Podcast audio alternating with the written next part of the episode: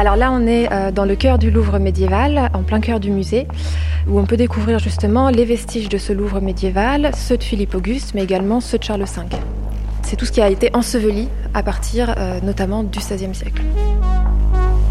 Dans le ventre du musée, sous la surface de la Terre, Clara Bernard, conservatrice au service de l'histoire du Louvre, nous dévoile un espace longtemps ignoré. Un territoire enseveli suite aux agrandissements successifs du palais qu'un beau jour, des archéologues ont entrepris d'explorer. Les fouilles que j'ai menées dans la cour carrée du Louvre ont permis d'explorer le fond du puits du donjon de Philippe Auguste. Il s'y trouvait, sans qu'ils fussent placés les uns par rapport aux autres d'une façon significative, près de 950 objets ou fragments d'objets de métal qui, nécessairement avant 1528, date de la destruction du donjon par François Ier, avaient été jetés dans le puits. Presque tous étaient grattés, brisés, tordus, et portaient des traces d'altération. Michel Fleury, archéologue.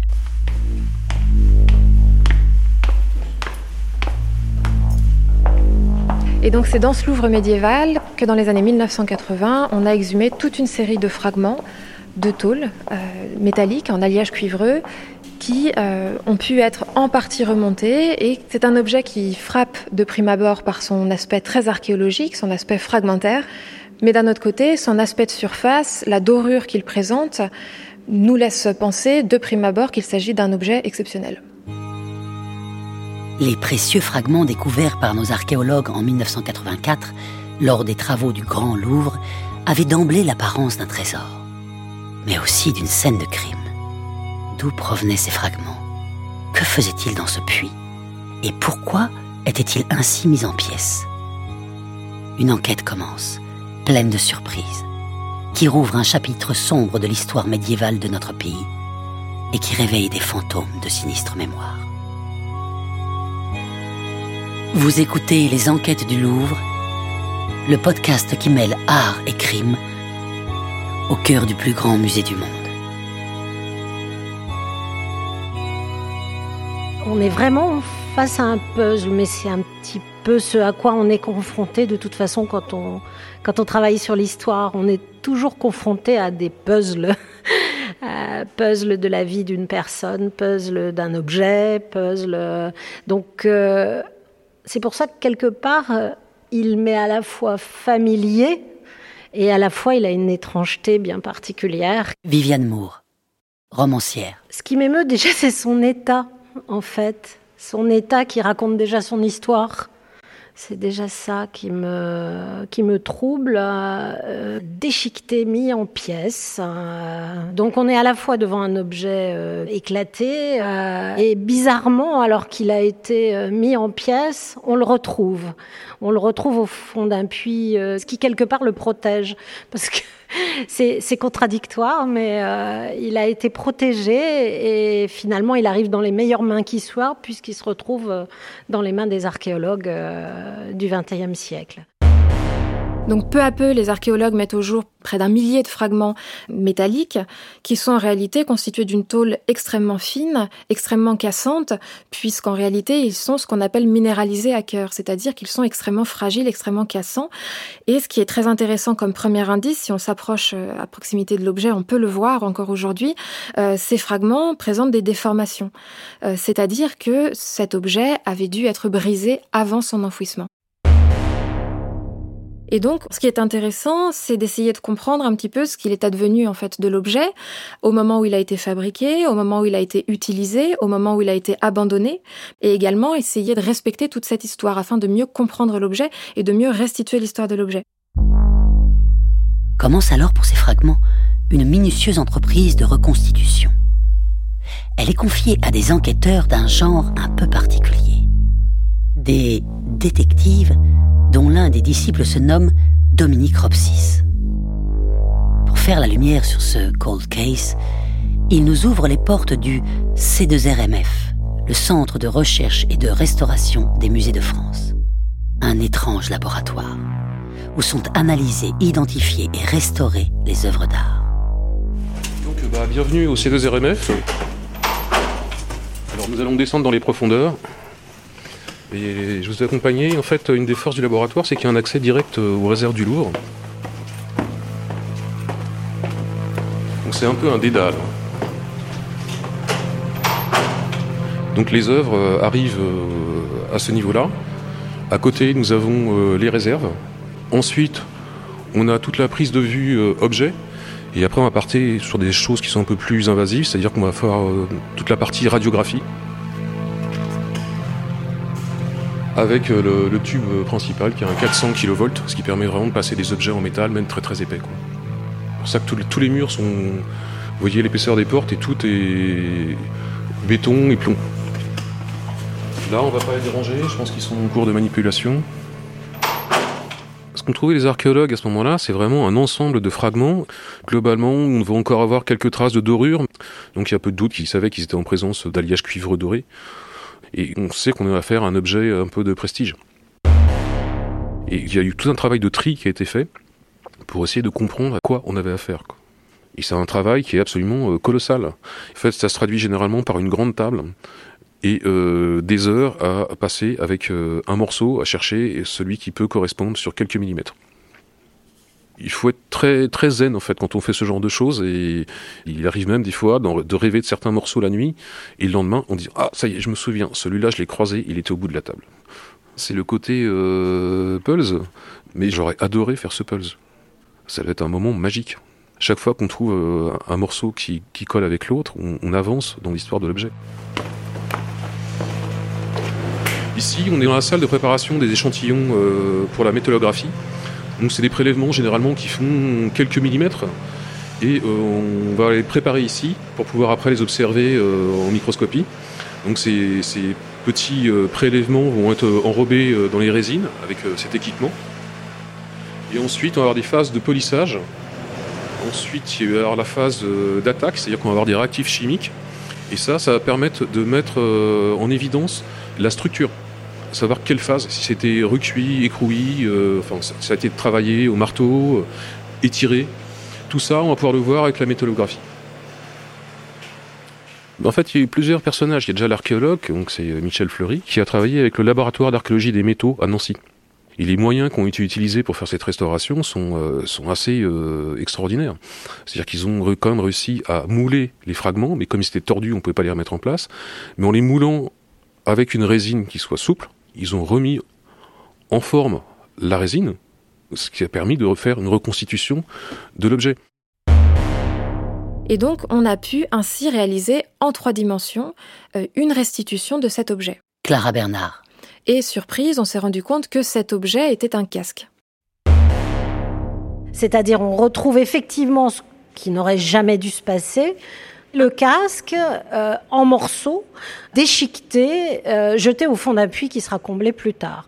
Et là, c'est anormal. On a là une vraie énigme à résoudre. Pourquoi? Pourquoi le casque a-t-il été jeté dans ce puits? Pour le savoir, il fallait retracer l'histoire de ce casque. Et pour commencer, tenter de déterminer l'identité de son propriétaire à partir de ses caractéristiques très singulières. Alors ce casque a une forme extrêmement particulière. Il euh, est constitué d'une sorte de coiffe principale carénée qui forme une visière, un pan important en partie inférieure, et sur lequel est placée une couronne, couronne très particulière par son décor, puisqu'on a observé de grandes fleurs de lys qui jalonnent vraiment tout le pourtour de cette euh, couronne. Dans le cas d'un objet comme celui-là, on a vraiment un objet révélateur. C'est pas toujours le cas, mais là, on a un objet révélateur à la fois par l'état dans lequel on, l'a trouvé et à la fois par le symbole qu'il représente.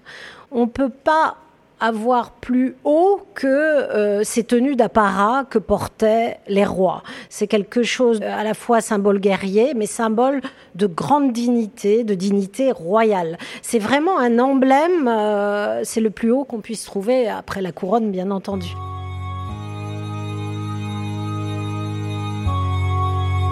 Comme le rebord du casque portait l'empreinte d'une couronne fleur de lysée, à laquelle on pouvait superposer des fragments de fleurs de lys, il était évident que nous nous trouvions en présence des restes d'un casque royal. Mais de quel souverain? Michel Fleury. Si on s'approche de ce casque, on peut observer différents décors d'appliques qu'on peut restituer grâce notamment aux fantômes de ces appliques qui sont toujours visibles, notamment le motif du cerf ailé que l'on observe et qui devait être présent deux fois sur la partie supérieure du casque. Et les archéologues ont également découvert, lors de la mise au jour de ces éléments, une inscription qui, évidemment, leur a tout de suite rappelé quelque chose, et en particulier un personnage très important de l'histoire de France. Parmi ces fragments de bronze ou de cuivre doré, on pouvait reconnaître des tronçons de bandes étroites en façon de rubans courbes ou contournés, portant des décors en cartouches dans lesquels se lisaient clairement les deux mots en bien. Michel Fleury. Les serrélés et l'inscription qui est visible sur le ruban de la couronne ont tout de suite été mis en relation avec un roi, en particulier Charles VI, puisqu'on sait que euh, le cerf le représente dès 1382 et également que l'inscription visible sur le ruban constitue sa devise. En l'an 1382, un jour que pour charmer son ennui, le roi était allé à la chasse au milieu d'une troupe de cerfs, il en aperçut un plus beau que les autres et qui, chose étonnante à dire et à voir, portait au cou un collier de cuivre doré avec une inscription en caractères fort anciens. Par son ordre, on le prit sans se servir des chiens, mais seulement avec les filets de chasse. Plusieurs de ceux qui lurent l'inscription rapportèrent qu'elle contenait ces mots latins Caesar hoc mihi donavit. Ils assurèrent au roi que cet animal était resté dans ce bois depuis le temps de Jules César ou de quelque autre empereur. Le roi, charmé, rendit au cerf sa liberté. On n'avait jamais rien vu ni rien su de pareil le roi fut tellement enchanté de cette rencontre que dans la suite, il fit graver sur la vaisselle royale d'or et d'argent et sur tous les meubles d'apparat un cerf volant portant une couronne pour collier. Jean Juvénal des Ursins, Histoire de Charles VI. L'intérêt de cette iconographie, c'est évidemment qu'elle nous permet de rattacher l'objet à ce personnage très particulier, à Charles VI, mais également qu'elle nous permet de dater précisément l'objet. Une autre explication, c'est la quête du Saint Graal. Euh, et en tout cas, pour la romancière que je suis, faire référence à la quête du Saint Graal, c'est quelque chose qui me, qui me touche. Viviane Moore. Donc à l'époque, c'est Perceval, euh, Bort et Galahad qui voient dans la forêt, alors qu'ils chassent, qui voient un cerf. Et ce cerf va se transformer en roi, puis va s'envoler. Et je pense que euh, il y a là quelque chose qui a frappé Charles VI.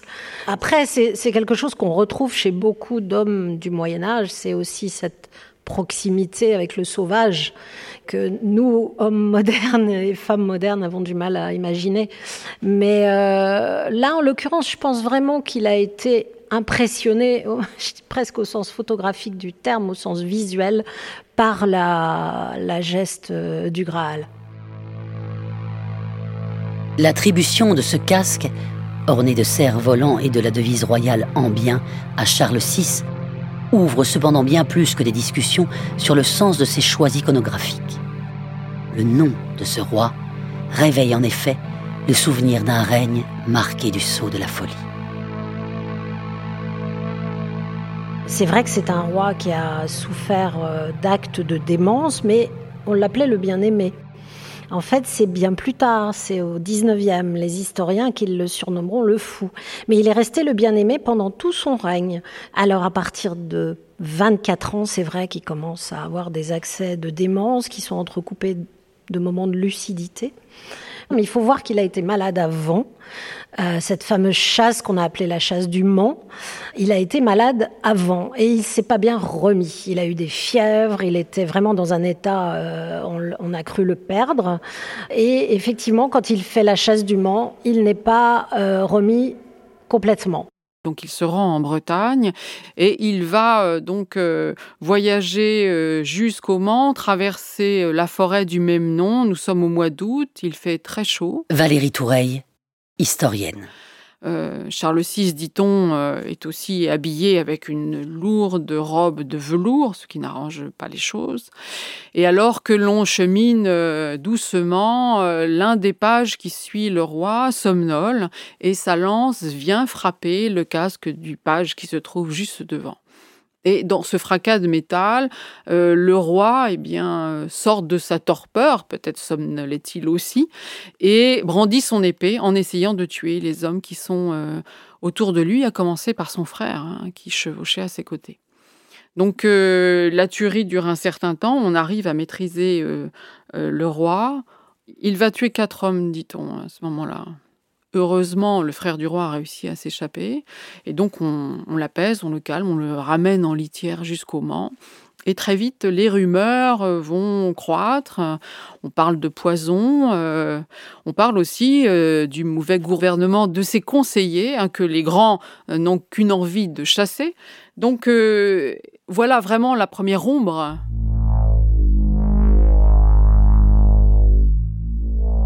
Les ombres s'accumulent alors dans le royaume de France, divisé par la guerre de Cent Ans, secoué par les révoltes populaires et menacé par les crises de démence de son roi. En 1393, l'épisode tragique du Bal des Ardents, au cours duquel Charles VI, déguisé en sauvage, manque de périr après avoir pris feu accidentellement, va encore accentuer sa fragilité. Et si ce casque, retrouvé fracassé au fond d'un puits, symbolisait à lui seul le souvenir douloureux de son règne.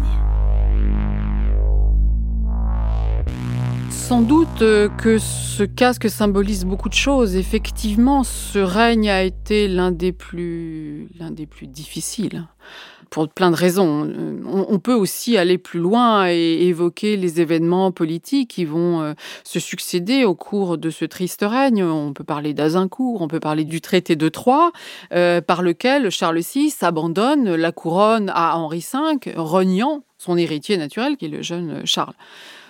Donc il est vrai qu'il y a derrière ce règne de Charles VI beaucoup de choses à dire, beaucoup de choses à déplorer, et qu'au fond, derrière l'objet, il y a une histoire douloureuse à dérouler. C'est que l'histoire de ce casque ne s'achève pas avec la fin de règne pathétique de Charles VI qui abandonne la couronne avant de mourir en 1422. On peut imaginer que ce casque a été remisé euh, dans une salle du Louvre euh, avec d'autres objets symboliques de son pouvoir, peut-être aux côtés des archives qui sont conservées euh, dans cette même enceinte abandonné de tous, mais sans doute pas de l'attention des voleurs, puisque il a bien été extrait euh, de cette pièce pour être mis en, morceaux et, jeté dans, dans le puits. Non content d'avoir appartenu à un prince au destin funeste, ce casque doré allait encore connaître d'étranges tribulations, dont les circonstances exactes prêtent toujours à confusion. Cet objet a sans doute été brisé avant son abandon. Mais en plus, il semblerait qu'il y ait des traces de récupération volontaire de la dorure.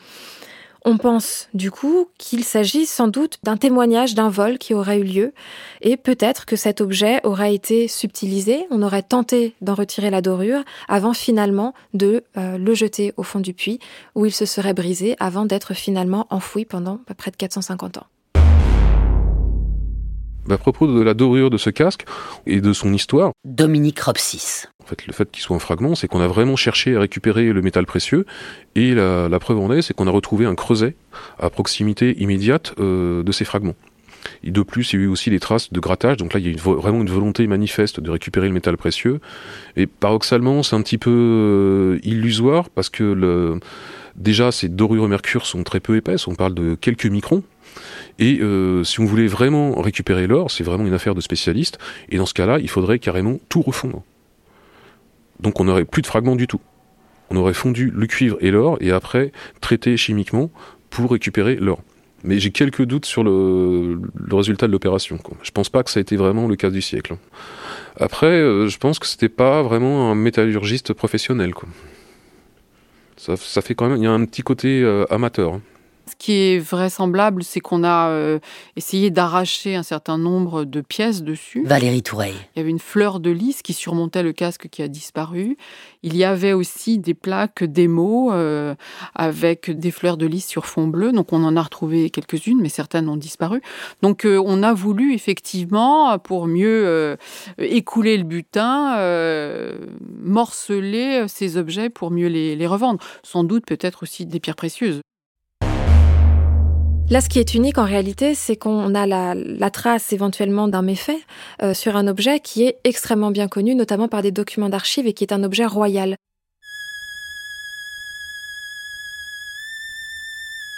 Item en une tour appelée la tour de la terrasse au Louvre. Deux chapeaux de fer dorés, l'un à fleur de lys élevé à une couronne et au-dessous de cerfs volants et à un mot dit en bien et au-dessus une fleur de lys. Inventaire de l'écurie du roi de 1411. Donc ce casque, on sait bien d'où il provient, et il provient du donjon, donjon qui est euh, détruit en 1528 par François Ier, donc on a la date de destruction euh, de la zone et on a également ce compte de 1411 qui nous permet ainsi d'avoir une datation très précise de l'objet. On sait donc que l'objet existait nécessairement, avait déjà été fabriqué en 1411, qu'il est donc antérieur à cette date, mais on sait également qu'il a été jeté dans ce puits nécessairement avant 1528. Mais en réalité, ce qui est absolument exceptionnel, c'est qu'on aurait la trace d'un vol sur un objet issus des collections royales. Sauf si Charles VI, dans un accès de folie, aurait lui-même déchiqueté sa couronne et l'aurait jetée dans le puits. Allez savoir. Il a eu la couronne à 12 ans. Et quelque part, tout ce qui est emblème du pouvoir, il le repousse il l'a repoussé dès l'origine, puisque cela choquait son historiographe. Il refusait d'enfiler le costume du roi, ce costume quasiment sacerdotal. Donc on a un homme qui, dès le début, le roi refuse les emblèmes du pouvoir. Euh, et ça va plus loin. Et c'est là où ça nous rapproche de notre casque. Si je reprends les écrits de Michel Pintoin, il dit Avec rage, il gratte ses armoiries lorsqu'il les voit sur la vaisselle d'or, les meubles, les vitraux. Il détruit les présents que lui offre son frère. Il les met en pièces. On a là quelques pistes intéressantes à aborder quand on revient vers ce qui est arrivé au casque. C'est en cela que le casque, à mon sens, euh, porte quelque chose de maléfique. En tout cas, c'est une hypothèse de romancière.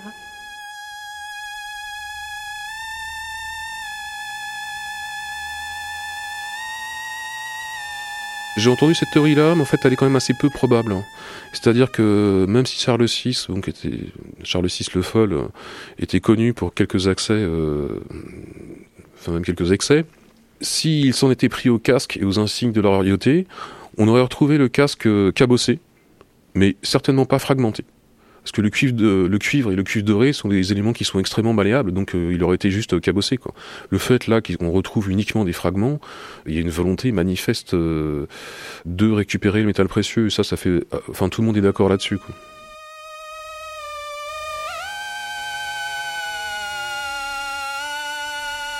Alors moi je crois pas trop au, au, côté maléfique ou histoire maudite euh, des choses.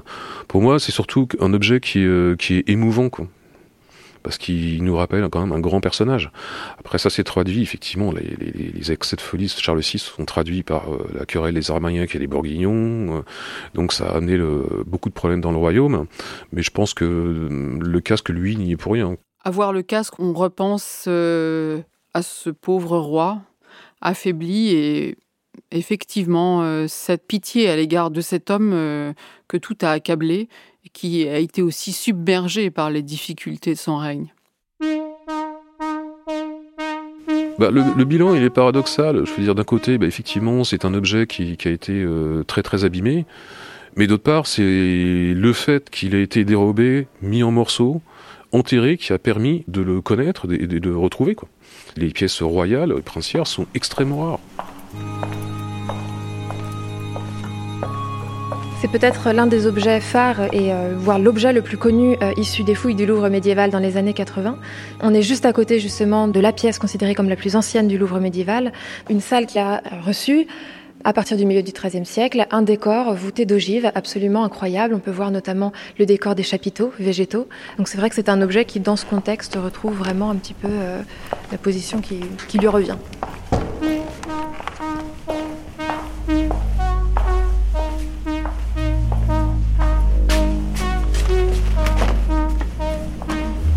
Enquêtes du Louvre. Avec la voix de Roman Boringer.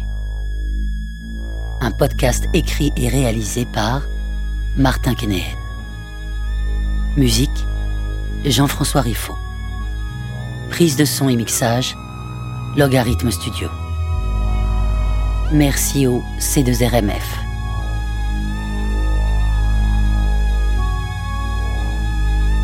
Une production du Musée du Louvre.